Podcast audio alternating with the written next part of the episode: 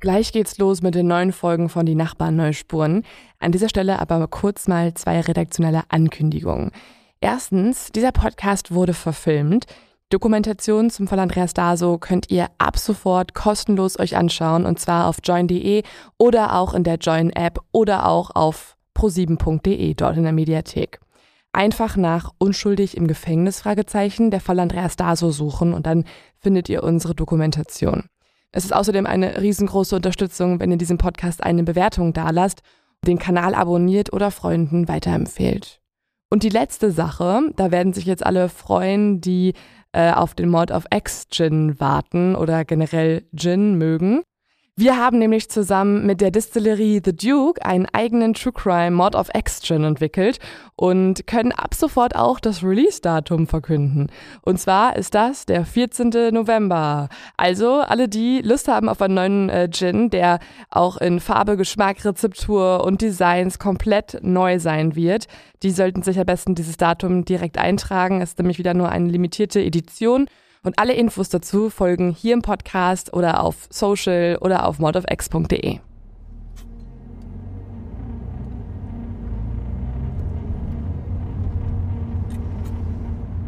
Okay. Ich würde sagen, überhaupt noch sehen? Ja, warum ist es denn auf einmal so stürmisch geworden? Hast du eigentlich vor mal den Wetterdienst gecheckt? Nee. Ich äh. muss, glaube ich, jetzt gleich Hast du noch das Navi an? Ja, du musst, ähm, du musst da links rum. Hier. Ja, hier. Ähm, ich glaube auf diesen kleinen Schotterweg. What the fuck? Ist das überhaupt ein Weg? Sicher? Müssen wir echt hier rein? Ja, also laut Google Maps schon. Du kannst gerne auch gucken. Das ist halt hessische Pampa, Leo. Oh mein Gott, das ist noch nicht mal eine Straße. Ja, krass, ne? Glaubst du, das ist wirklich so eine gute Idee? Wir sind Lynn Schütze und Leonie Bartsch, zwei Reporterinnen, die seit über zwei Jahren an dem Kriminalfall Andreas Daso recherchieren. In diesem Moment haben wir eine neue Spur gefunden und sind mit dem Auto auf einer alten Schotterstraße in Hessen unterwegs. Diese neue Spur könnte einen längst abgeschlossenen Kriminalfall verändern. Es gibt nur einen Haken. Sie führt direkt in die Rockerszene. Zu einem Mann, der eigentlich nicht gefunden werden will. Nach langer Recherche haben wir jetzt aber eine Adresse. Wir fahren von Dorf zu Dorf, bis wir schließlich in dem kleinen Örtchen ankommen, wo der Rocker mit Decknamen Tom wohnen soll. Ähm, so, wir sind jetzt gleich da. Ich habe schon richtig Schiss. Ich habe so Schiss. Ich glaube ehrlich gesagt mittlerweile ist es eine beschissene Idee. Ja. Ich weiß nicht, ob du klingeln solltest, Leo, ganz im Ernst. Aber also jetzt sind wir hier, jetzt müssen wir es machen. Also weil, was sollen wir tun? Leo, der saß im fucking Knast. Also ich bin extremst nervös, aber ich, ich, ich hoffe einfach nur, weil er, also ich bin nervös, dass er einfach sprechen soll. Ja, aber ich werde ja jetzt nicht abgeknallt. Ja, ich hoffe Das ist doch nicht der Weg, oder? Das ist ja sowas von mega klein und... Ich glaube, Was? dieses Dorf ist einfach klein. Okay, wohin fahren wir gerade? Das ist... Okay, es ist doch richtig gruselig hier. Das ist irgendwo auf so einem Hinterhof. Okay, hier ist ganz weird. Wir sind angekommen. Das Auto stellen wir ein paar Häuser weiter ab. Dann geht Leonie los. Sie bleibt vor einem alten Haus mit kleiner Veranda stehen. Hier soll der gesuchte Zeuge aus der Rockerszene wohnen. Hier zu klingeln ist ein Risiko. Wir wissen nicht, wie er reagieren wird, ob er überhaupt da ist und ob er mit uns reden will. Nee, sorry, nee. Wir versuchen es. Du haust halt wir ab. Du ha und du haust halt ab, wenn was ist. Ja, wir versuchen es. Komm. Du gehst nicht rein. Ich gehe nicht rein. Vielleicht. Wir gucken, wir gucken. Vielleicht öffnet er gar nicht. Oh, Leo, du, du machst mich wahnsinnig. Wir schauen.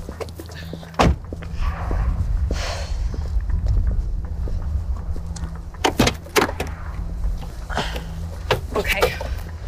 Oh, ich, das könnte eine richtig dumme Idee sein. Das könnte eine richtig dumme Idee sein.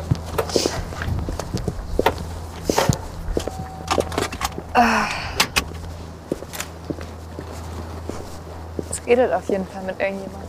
Hallo. Vorher haben wir abgemacht, dass wenn es brenzlig wird, wir sofort die Polizei verständigen. Für diese Konfrontation ist auch unser Tonmann dabei. Abgemacht ist eigentlich, Leonie bleibt vor der Tür. Sie quatschen miteinander. Ist es Ja. Eigentlich will er sich nicht äußern, aber sie, sie versucht hier gerade ein bisschen festzunageln, aber ich muss. Ja, jetzt geht sie rein sogar. Sie geht rein? Wie, sie geht rein? Scheiße, jetzt will ich das mehr. Ähm, äh, Hä, aber warum geht sie denn rein? Ich dachte, wir haben gesagt, sie geht nicht rein. Soll ich hingehen? Mal.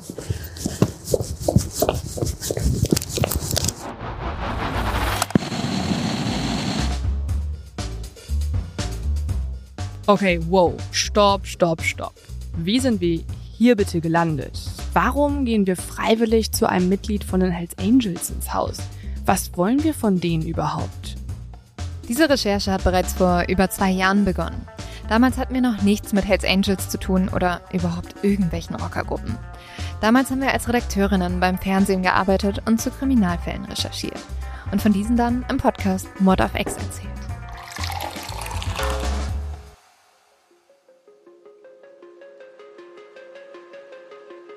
Und dann stoßen wir auf den Fall einer ermordeten Familie in Hessen, der uns die nächsten Jahre nicht mehr loslassen wird. Es ist der Fall Andreas Daso.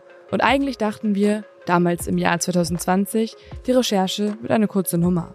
Denn der Fall ist abgeschlossen. Der Täter sitzt bereits im Gefängnis. Andreas Daso soll seine Nachbarn eiskalt erschossen haben. Die Polizei kann ihn aufgrund von verschiedener Indizien, also Beweisanzeichen, überführen. Das Gericht glaubt, dass der 41-Jährige im April 2009 aus Wut auf seine lärmenden Nachbarn den Immobilienmakler vor dem Eingang seines Reihenhauses mit einer Walter P38 erschoss. Danach tötete er die im ersten Stock schlafende Ehefrau. Auf die im Bett liegende Tochter des Paares gab er zwei Schüsse ab. Die schwer verletzte junge Frau irrte einen Tag lang durchs Haus, bevor sie im Vorgarten gefunden wurde. Aber es gibt einen Haken. Andreas Daso sagt bis heute, dass er unschuldig sei. Und nicht nur er. Auch seine Familie, Beobachter und Expertinnen des Falls stehen hinter ihm. Es war ein reiner Indizienprozess, in dem der Angeklagte zu einer lebenslangen Freiheitsstrafe verurteilt wurde. Falsche Indizien, davon ist seine Ehefrau überzeugt. Sie haben einen Unschuldigen verurteilt. Also aus Sicht der Verteidigung ist die Anklageschrift eine Zusammenstellung von wenig Fakten, viel Fantasie zu einer Indizienkette, die aus unserer Sicht so löchrig ist wie ein Schweizer Käse.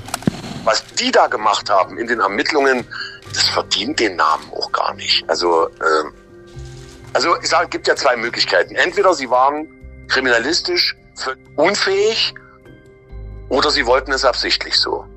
Mein Kollege hat gesagt, sie ist löchrig wie ein Schweizer Käse. Und ähm, ich glaube, damit hat er noch recht untertrieben.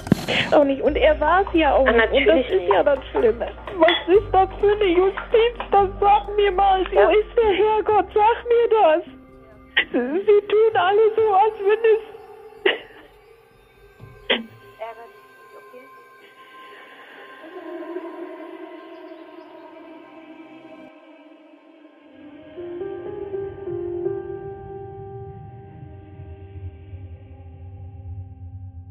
Unsere Recherche und Gedanken zeichnen wir von Anfang an auf.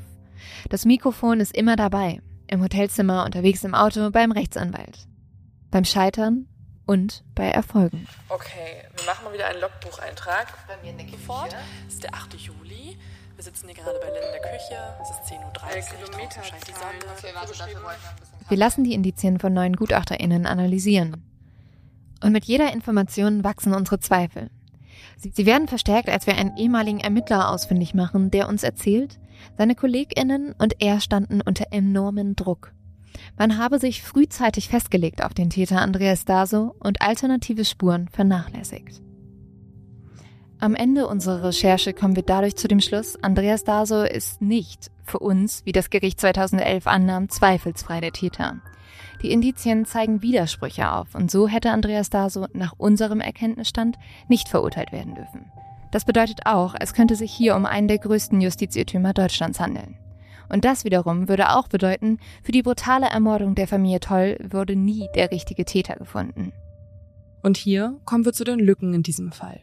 Bei unserer Recherche sind wir immer wieder auf Sachverhalte gestoßen, wo die Polizei in ihren Ermittlungen nicht weitergekommen ist. Das hängt auch mit der Lebensweise der Opferfamilie Toll zusammen. Sie lebten komplett isoliert und zurückgezogen. Kaum jemand wusste, was hinter den verschlossenen Türen passierte. Klaus Toll war Immobilienmakler, der in den letzten Jahren vor dem Mord aber nur noch wenige Geschäfte abgeschlossen hat. Seine Ehefrau Petra Toll verließ so gut wie nie das Haus. Einige Nachbarn wussten noch nicht mal, dass dort auch eine Frau wohnt. Die erwachsene autistische Tochter der Familie wiederum fuhr jeden Morgen mit dem Bus zur Behindertenwerkstatt. Manchmal grüßte sie freundlich. Ein paar Mal wurde sich jedoch auch dabei gesehen, wie sie mit sich selbst redete und eine Frage immer wiederholte. Wie lange soll ich noch schweigen? Es gibt noch weitere Merkwürdigkeiten. Der ermordete Klaus Toll fragte laut Zeugenaussagen mehrmals nach Schutz und nach einer Waffe. Er habe Stress mit den Hells Angels, die ihn nun für mehr Geld erpressen würden. Gegenüber einem Zeugen sprach er außerdem von zwei Männern, die ihn bedroht hatten. Das Gericht und die Polizei sind der Meinung, all das habe nichts mit dem Mord zu tun. In diesem Podcast werden wir versuchen, die Lücken in diesem Fall zu füllen und neuen Spuren nachzugehen. Ausgehend von der Frage, was wäre wenn? Was wäre, wenn Andreas Daso unschuldig ist? Was wäre, wenn die Polizei aufgrund von zu viel Druck einseitig ermittelt hat? Was wäre, wenn Klaus Tolls ungeklärte Vergangenheit der Schlüssel zum wahren Täter ist? Um diese Fragen zu beantworten, begeben wir uns nach Hessen, nach Babenhausen. Und das Mikro ist wieder überall mit dabei. Das hier ist eine Geschichte über eine Recherche und sie führt uns quer durch Deutschland zum LKA, in die Vergangenheit, ins Drogenmilieu und zu den Hells Angels.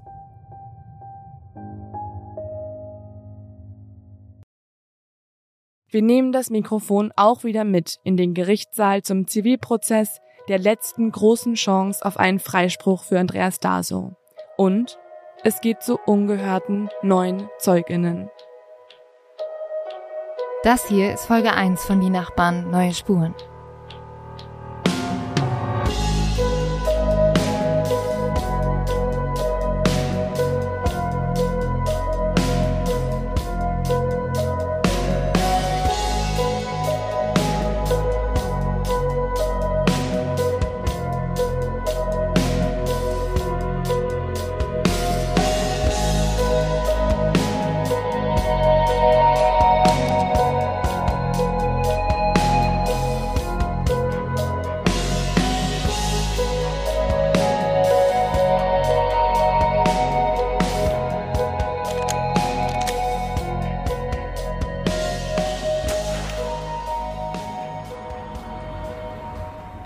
Unsere letzten zweieinhalb Jahre haben sich um einen Mann gedreht, mit dem wir weder verwandt sind, noch haben wir ihn jemals persönlich getroffen.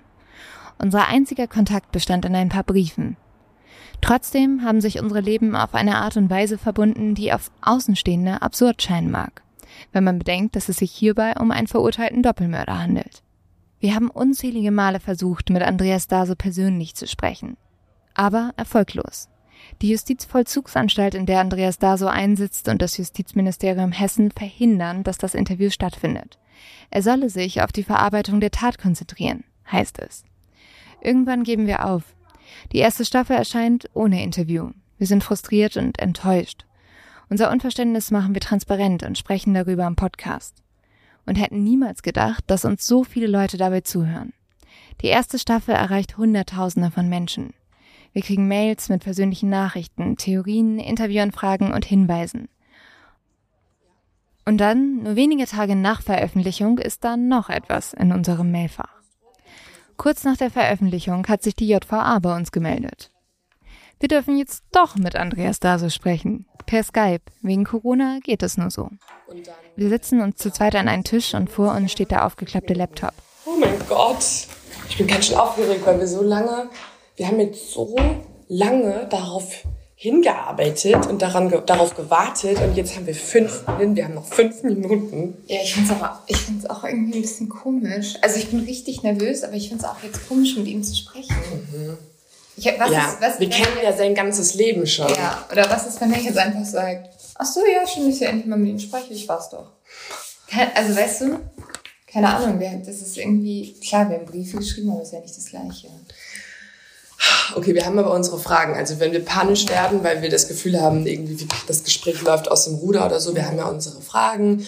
Ich glaube, mein grundsätzlich, also ich muss für mich eigentlich nur wissen oder hauptsächlich erstmal wissen, wie ist er als Mensch. Weil ihm wurde ja auch viel so unterstellt, dass er sehr kalt, sehr unemotional ist, sehr kontrolliert und so seine ganze Art finde ich irgendwie total wichtig, mal, dass, dass ich ihn sehe, ehrlich gesagt. Ja, und, höre. und halt, dass er einfach mal uns ein paar, also dass er sich auch nochmal zu den Indizien äußert und so. Das würde ich auch auf jeden Fall. Also ich würde die Indizien mit ihm nochmal durchgehen.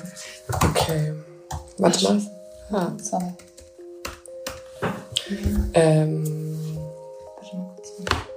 Ähm, ich mach mal, ich würde jetzt sagen, wir können zumindest gucken, ob die schon online sind, oder? ja, Das macht dann irgendjemand für ihn, oder? Das Skype da aufstellen und so. denk mal. Ich glaube, er wird einfach nur in den Raum geholt. Oh, okay. Komisch, das über Skype zu machen. Mhm. Okay, ich suche mal ganz kurz. Aber die haben noch einen Link geschickt. Oder? Äh, nee, ich glaube nicht. Warte mal. Doch, eigentlich haben die einen Link geschickt. Nee, ist es. Ähm, ja, ist, ist schon online. Okay. Okay. Dann geht's jetzt einfach direkt los. Okay. Warte ganz kurz. Hallo, guten Morgen. Guten Morgen, siehst du uns gut? Ja, ich sehe euch gut. Guten Morgen, Hinter. Also schön, dass wir mit sprechen können. Es hat äh, sehr lange gedauert. Ich weiß, dass wir vor. Und dann blicken wir dem Mann ins Gesicht, mit dessen Leben wir uns so lange beschäftigt haben. Komisches Gefühl. Er sitzt vor einer kahlen, gelb-weißen Wand. Der Raum ist dunkel, schlecht ausgeleuchtet. Trotzdem strahlt uns Andreas da so entgegen. Unser erster Gedanke ist, wenn wir jetzt ganz ehrlich sind, krass, wirkt der freundlich. Und dann, irgendwie haben wir damit nicht so richtig gerechnet. Aus den Polizeiberichten ist ein ganz anderes Bild von ihm bei uns im Kopf entstanden. Dort heißt es immer, Andreas Daso zeige keine Emotionen, sei kalt und irgendwie abgebrüht.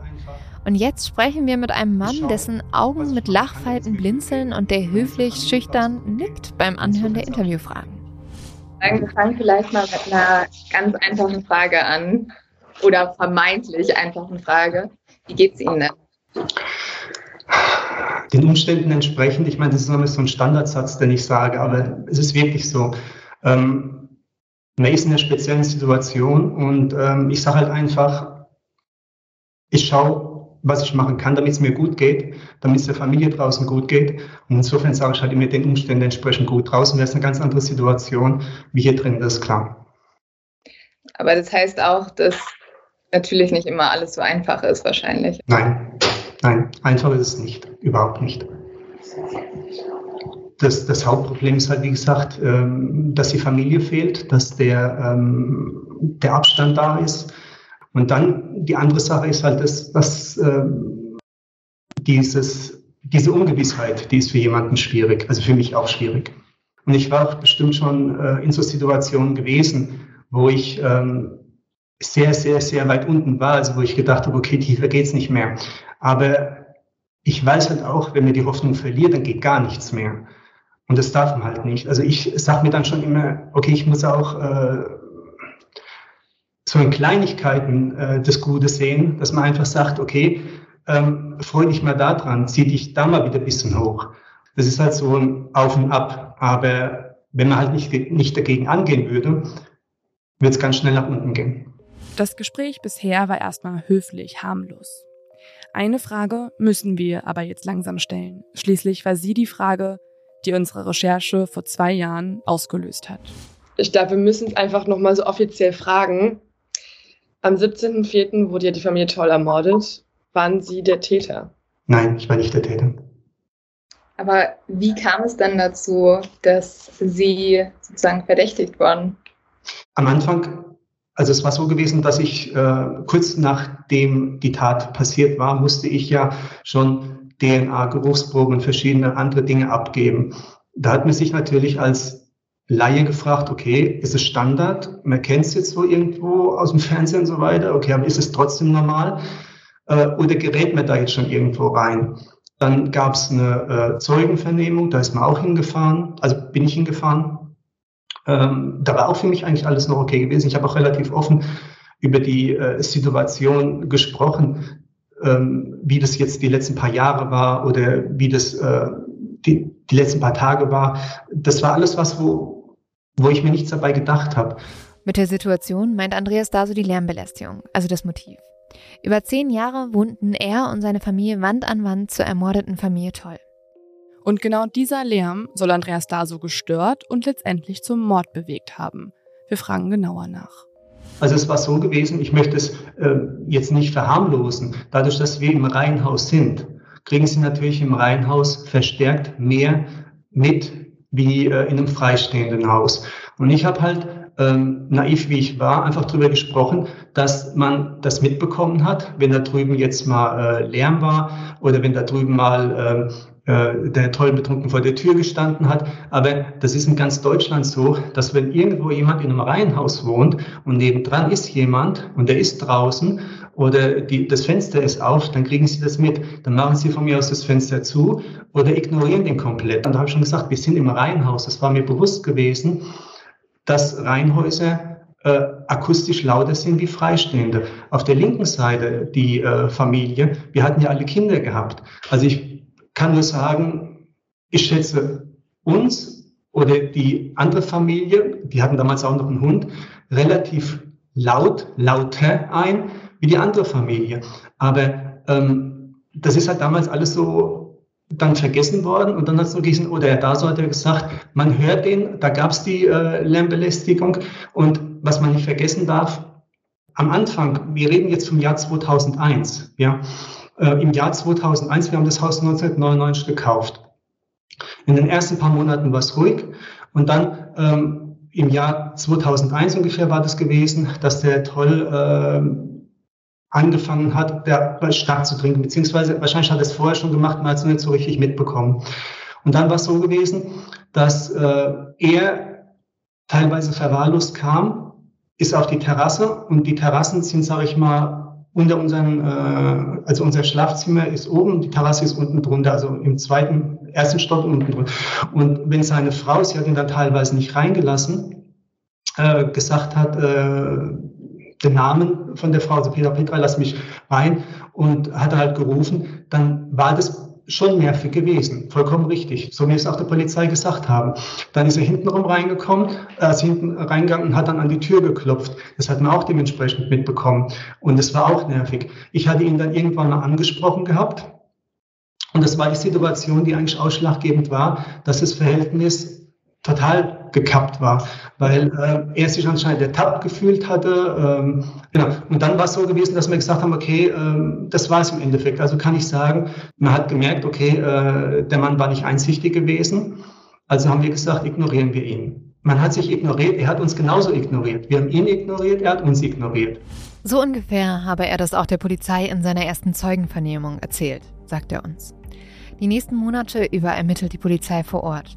Sie setzen Spürhunde ein, prüfen Spuren am Tatort und machen Schuss- und Geräuschtest. Ein paar Monate nach dem Doppelmord fährt Andreas Daso morgens zur Arbeit. Er arbeitet als Industriekaufmann bei einem Bauunternehmen in Babenhausen. Er fährt gerade an der Kaserne entlang, als... Und da kam so ein PKW relativ schnell, hat mich geblockt. Die sind dann von rechts und links rein, die Türen wurden aufgerissen, sie wurden rausgerissen, auf den Boden geschmissen. Äh, ähm, runtergedrückt und so weiter. Dann hat es nur gehießen, äh, Herr Dasus, Sie sind festgenommen und so. Und dann wurde ich nach äh, Darmstadt gefahren. Ähm, also meine erste Festnahme, die war ziemlich extrem gewesen. Ähm, dann bin ich ähm, sechs oder sieben Stunden lang verhört worden mit dieser Konfrontation. Ähm, sprich, äh, dass sie denken, ich wäre der Täter. Schlussendlich war es dann so gewesen, dass sie gesagt haben, nach Ende der Zeit, wir haben nichts. Äh, sie können jetzt wieder nach Hause gehen. Ähm, meine Frau wurde ja auch parallel äh, verhört. Also das war schon so was, wo man dann gedacht hat, äh, ähm, man war schockiert und hat gedacht, okay, jetzt müssen sie es doch langsam kapiert haben, dass da nichts dran ist. Ja. Nach der ersten Festnahme wird Andreas Daso wieder entlassen. Was er und seine Frau Anja nicht wissen, die Polizei hat ihr Haus verwanzt und hört bei jedem Telefonat zu. In der Hoffnung auf ein Geständnis. Ja, Weber? Hi, ich bin's. Hallo, Anja. Na, wie, alles klar?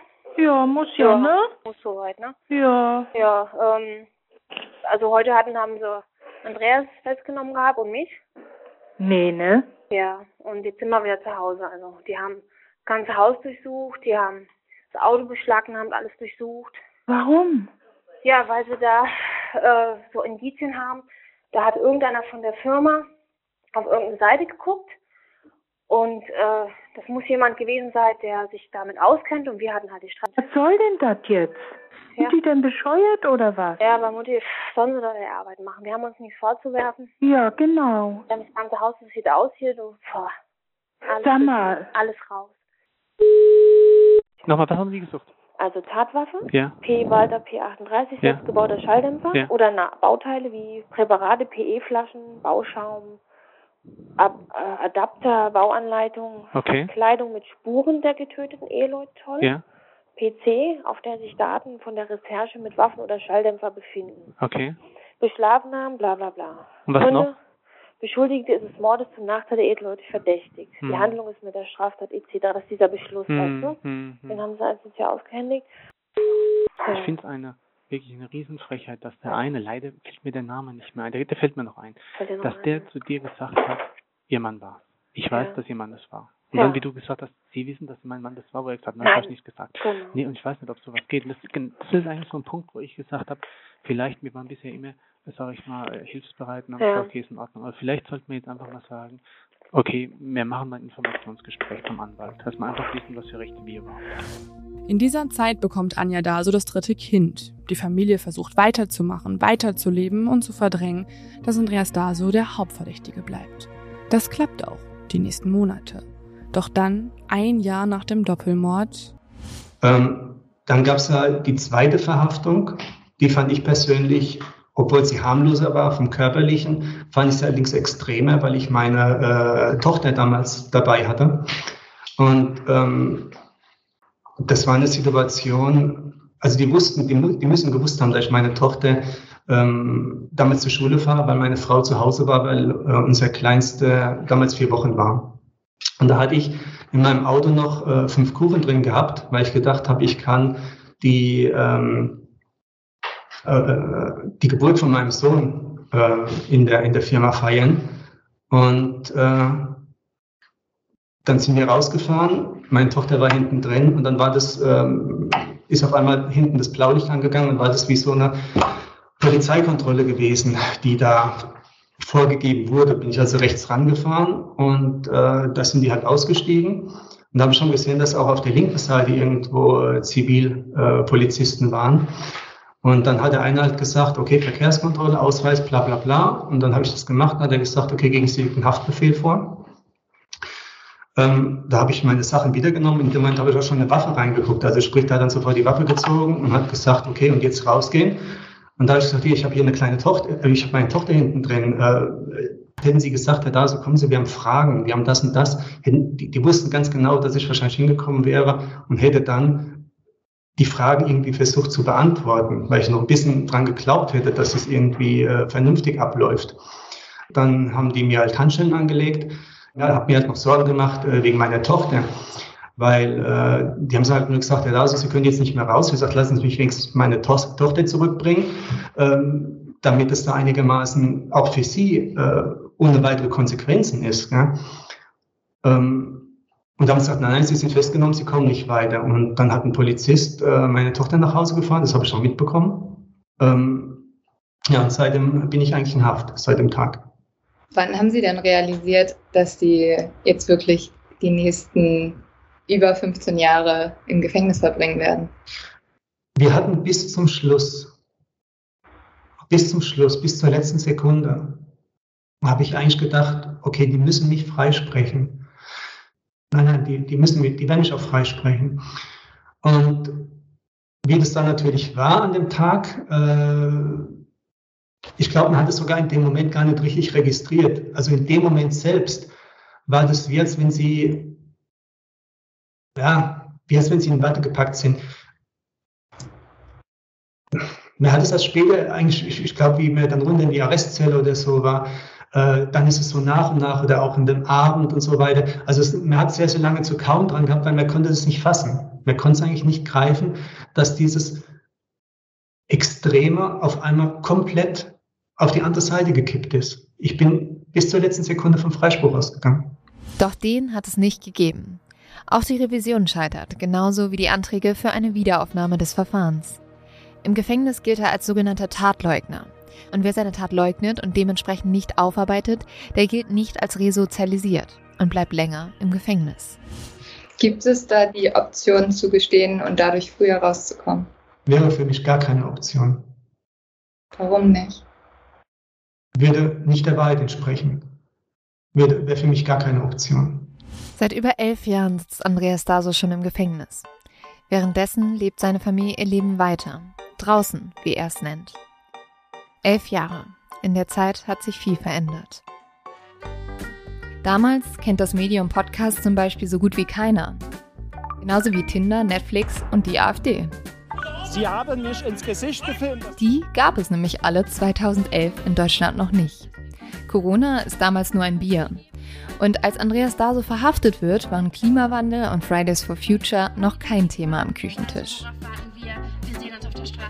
Prinz William und Kate haben geheiratet, Osama bin Laden wurde ermordet und in Fukushima explodiert ein Kernkraftwerk. Und Vettel wird zum jüngsten zweifachen Weltmeister der Formel 1. 2011 sitzt Save Nadu noch in der The Voice Jury und ist für seine Musik statt für seine Verschwörungstheorien bekannt. Die Elevator Boys gehen zur Grundschule und Thomas Gottschalk moderiert noch Wetten das. 2011 ist Andreas Dase noch kein verurteilter Mörder, sondern er ist Bruder, Ehemann und Vater dreier Kinder.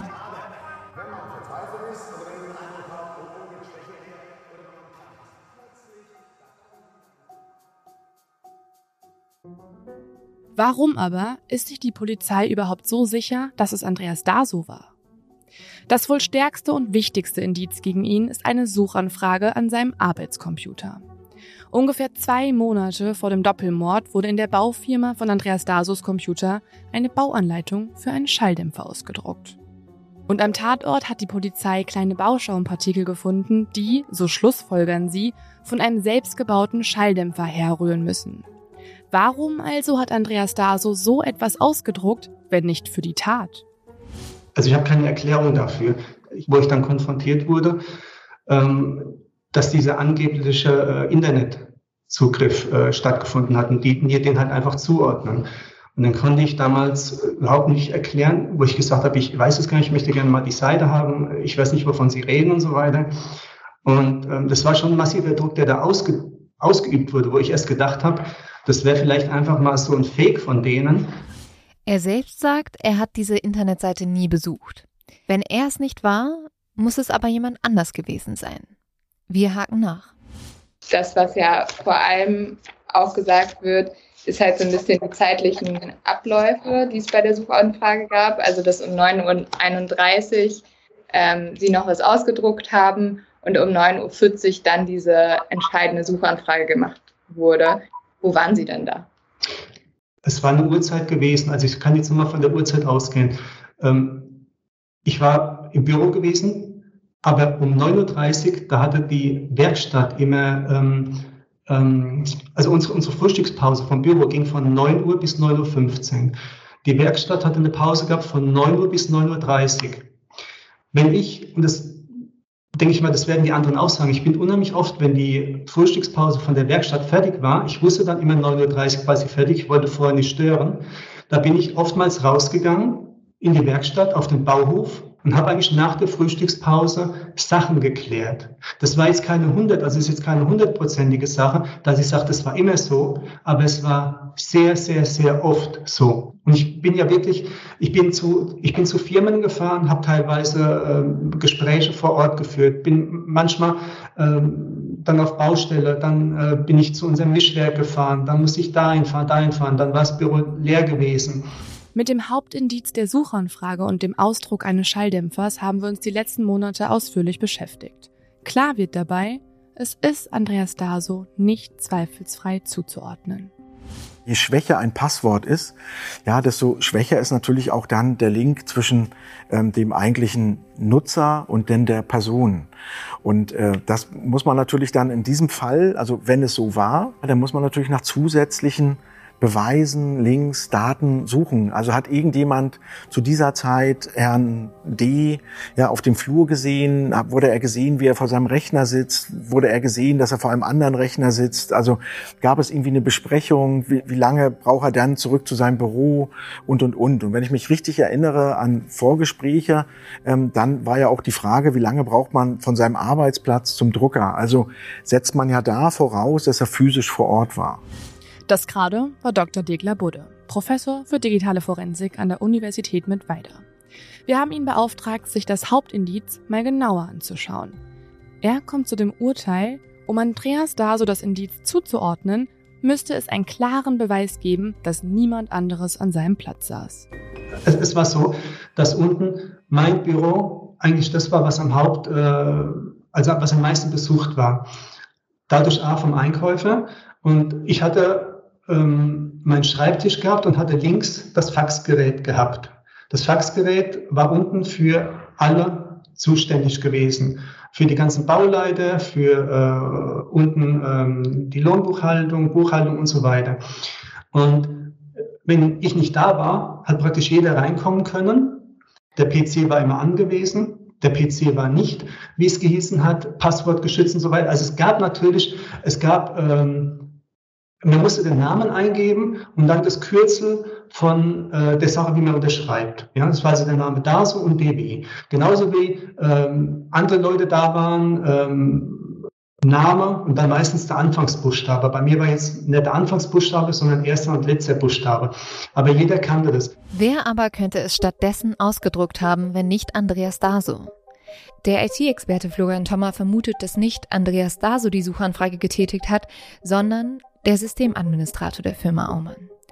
Dieser habe auch immer wieder andere Computer genutzt und soll laut Thommer ein großes Interesse an Waffen gehabt haben. Die ganze Spur lässt sich auf den Koch zurückführen. Also deswegen meine ich, diese Spur spielt wahrscheinlich mit dem Mord überhaupt, hat überhaupt keine Rolle.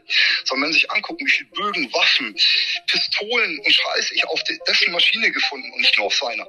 Auf allen Maschinen, an denen er gearbeitet hat. Also auch auf der vom Aumann, Sohnemann und so weiter. Mhm. Überall, wo der saß, hat der, während irgendein Prozess läuft, hat er nebenher gesurft und dabei sind diese Spuren entstanden. Mhm. Und allein das reicht mir normalerweise aus, um zu begründen, naja, wo kann, wie kann diese Spur bei Silence 2H entstanden sein? Und damit fehlt halt jetzt der Zusammenhang zwischen dieser Tat überhaupt und dieser Spur. Da ist einfach gar kein Zusammenhang, außer es war in der gleichen Stadt. Dass der Ausdruck des Schalldämpfers allein vor Gericht nicht ausreicht, das war auch der Polizei klar.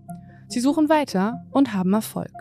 Auf der alten Bundeswehrkleidung von Andreas Daso sowie auf einem Pulsmesser und auf ein paar Gartenhandschuhen finden sie Partikel von Schmauch. Schmauchspuren entstehen, wenn man einen Schuss abfeuert. Die gefundenen Spuren sind jedoch so gering, dass sie nicht von der Tat stammen können. Die Theorie der ErmittlerInnen, Andreas Daso trug diese Klamotten, als er die eigentliche Tatkleidung entsorgte. Andreas Dasos Erklärung, der Schmauch könnte auch von Schussübungen in der Bundeswehrzeit stammen. Wenn bei einer Person Schmauchspuren gefunden werden, setzt es diese Person in Zusammenhang mit einem Schussvorgang. Aber man kann nicht unterscheiden, ob diese Person selber geschossen hat, ob sie nur daneben stand oder ob sie vielleicht einfach nur eine kontaminierte Oberfläche angefasst hat. Eine Unterscheidung dieser Möglichkeiten ist einfach nicht möglich. Das erläuterte uns eine Expertin vom LKA Hessen. Und das letzte entscheidende Indiz ist das sogenannte Täterverhalten.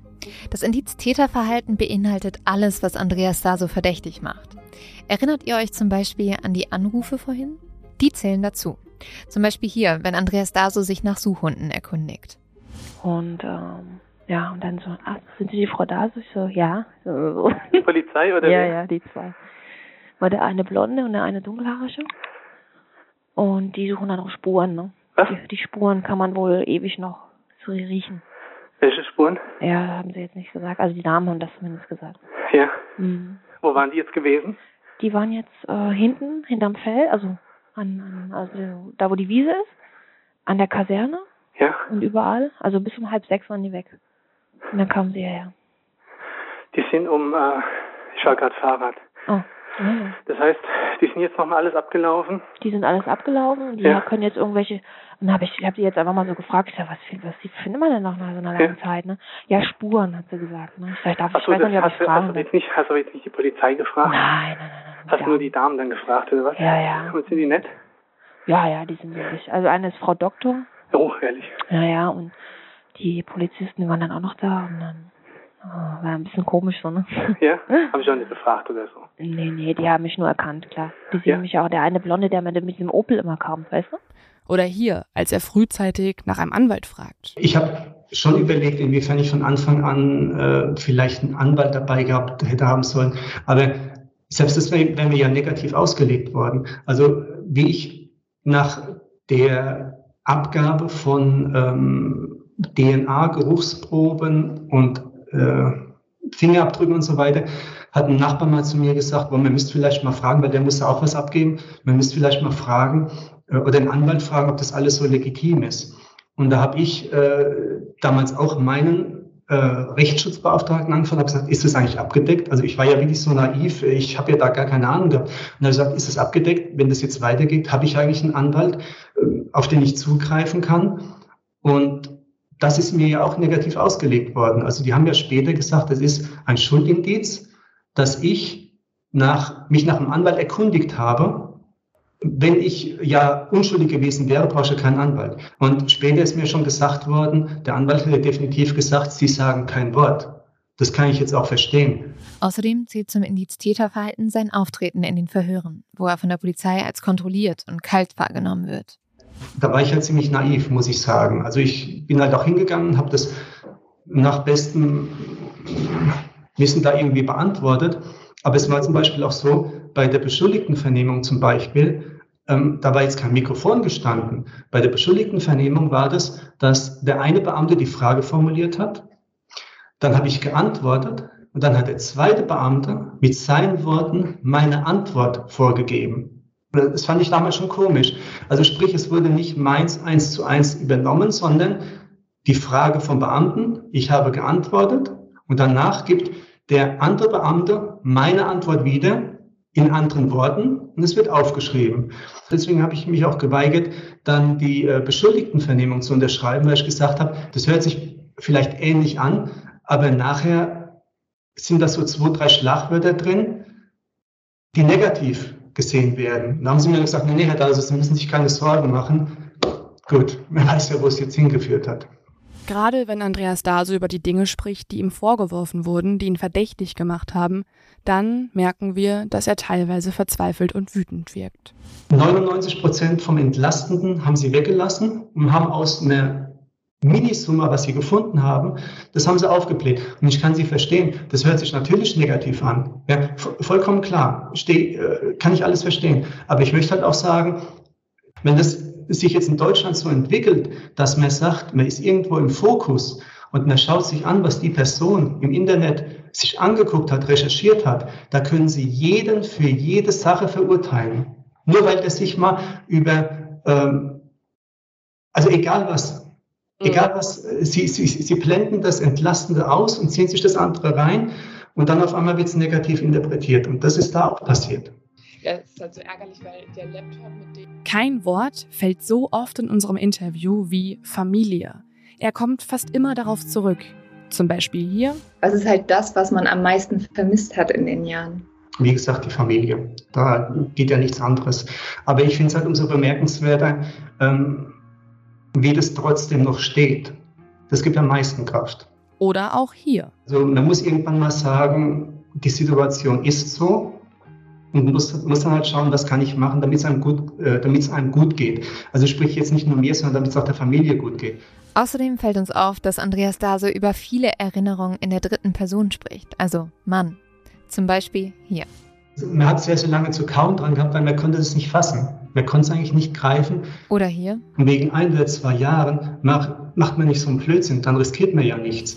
PsychologInnen vermuten, dass ein Wechsel von der Ich- in die Mann-Perspektive dabei hilft, sich von belastenden Erfahrungen emotional zu distanzieren. Andreas Darso scheint noch eine andere Methode zu haben. Er setzt sich Etappen, Ziele, fast wie ein Läufer, der für einen Marathon trainiert. Als ehemaliger Leistungssportler scheint er diese Methoden auch im Gefängnis weiter anzuwenden. Nur geht es diesmal um keine Medaille, sondern um sein Leben. Ich habe, ähm, ich bin jemand, der, der hat gerne so einen geregelten Ablauf. Also ich bin jetzt niemand, der 14, 15 Stunden schlafen muss oder so, sondern ich arbeite gerne. Klingt blöd, aber also ich habe, ich habe da meinen äh, Ablauf. Ich arbeite, ähm, ich komme zurück, ich mache meinen Sport, ich äh, gehe eine Stunde an die frische Luft, eine Freistunde. Wir haben ein bisschen Freizeit und dann ähm, habe ich zum Beispiel ein paar gute Bücher oder schon ein bisschen gute Musik. Ähm, wenn ich manchmal ein gutes Buch lese, wenn jetzt kein Kontakt mit der Familie da ist, dann geht es mir danach auch wieder gut. Also ich ziehe mich dann wirklich aus irgendwelchen Situationen hoch, weil sonst wird es immer tiefer und da kommt man vielleicht nicht mehr aus dem Loch raus. Und dann verändert man sich und das möchte ich nicht. Nach zwei Stunden endet das Interview mit Andreas Daso. Unsere Köpfe brummen. Hast du abgelegt? Ja. Okay. Huh, das war konzentrationsmäßig anstrengend. Boah, zwei Stunden haben wir jetzt geredet, Mhm. oder? Und man hat so versucht, die ganze Zeit auf alles zu achten, auf die Mimik, Gestik, Ja. auf jedes Wort, ob das nicht irgendwas verraten könnte. Mir auch mega viel Notizen gemacht. Hm, Was was ist- denkst Ähm, Also, ich fand ihn schon. Also, ich hätte nicht gedacht, dass er so offen ist, ehrlich gesagt. und so sympathisch. Ja, voll. Also ich fand, also klar, der könnte auch ein Psychopath sein und uns das alles vorspielen, aber ich kaufe ihm das schon richtig ab. Und vor allem, also es ist schon krass, finde ich, ich glaube, der steht, also der steht komplett vorm Abgrund. Also der Ja. tut's halt immer so, als wäre alles in Ordnung, aber er sagt ja eigentlich immer so, ja, muss. Es hört sich so an, als ob er versucht, sich selber zu überreden und sich nicht zu sehr darauf einzulassen, auf diese Gefühle, die negativen Gefühle. Wir haben ja auch ganz kurz mit ihm zum Zivilprozess gesprochen und da hat er ja so richtig eigentlich schon so gesagt, so ja, ich will mir gar keine Hoffnung machen, Mhm. weil sonst falle ich halt zu tief. Oho. Fand ich schon heftig auch. Ja. Aber Aber das- genau, das war ja so der Eindruck. Was denkst du zu seinen Begründungen? Er hat ja für alles, und das ist ja auch bei Anja genauso, die, die haben ja für alles eigentlich eine ziemlich gute Begründung. Ähm, außer halt die Suchanfragen, dass er ja auch ganz ehrlich, dass er nicht weiß. Also er sagt halt, er hat es nicht getan, aber er weiß nicht, wie es passiert ist. Mhm.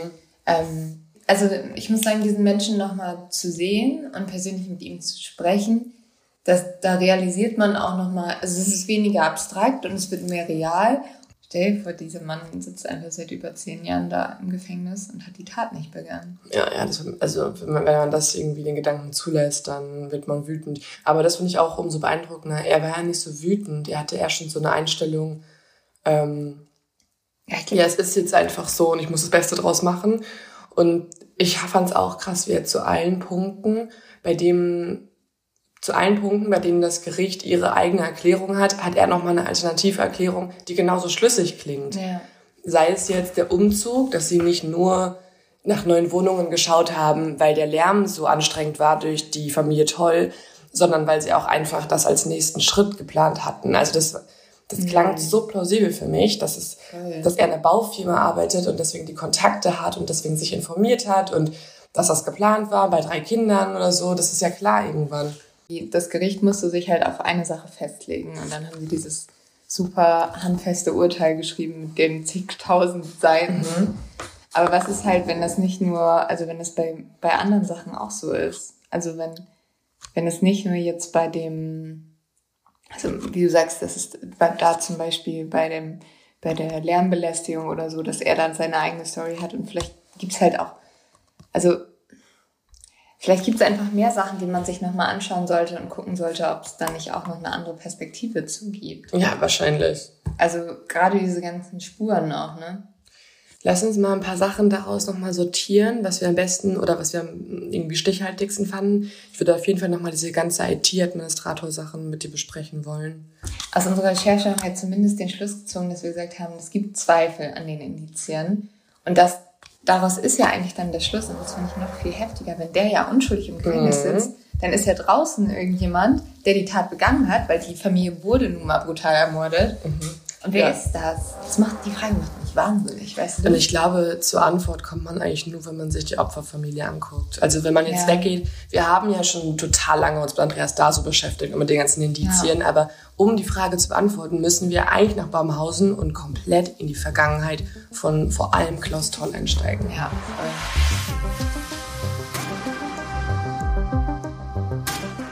Wir beschließen, wir können diesen Fall nicht beiseite legen, bis wir alle Fakten kennen, alle Lücken geschlossen haben. Dafür steht zu viel auf dem Spiel. Das Leben eines eventuell unschuldig verurteilten Mannes und das Leben zweier Familien.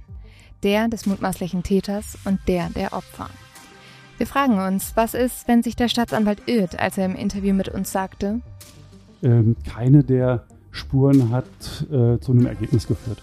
Das war die einzige Spur, die ähm, für uns erfolgversprechend war, wo wir dann am Ende gesagt haben, das überzeugt uns. Was ist, wenn nicht nur die Akte Andreas Daso zu einem Ergebnis führt?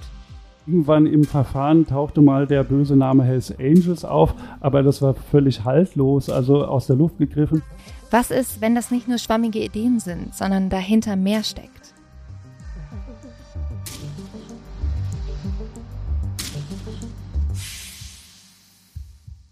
Dafür müssen wir wieder in die Recherche einsteigen. Wir klappen die Laptops auf, setzen eine frische Kanne Kaffee auf und warnen unsere Freunde vor. In nächster Zeit werden sie uns eher weniger zu Gesicht bekommen. Was wir in diesem Moment noch nicht wissen, die nächsten Wochen werden uns schockieren. Sie werden uns traurig machen, uns Angst machen, aber sie werden uns auch Hoffnung geben. Mein Name ist Leonie Bartsch. Und mein Name ist Lynn Schütze. Und das hier ist Die Nachbarn. Neue Spuren im Fall Andreas Daso.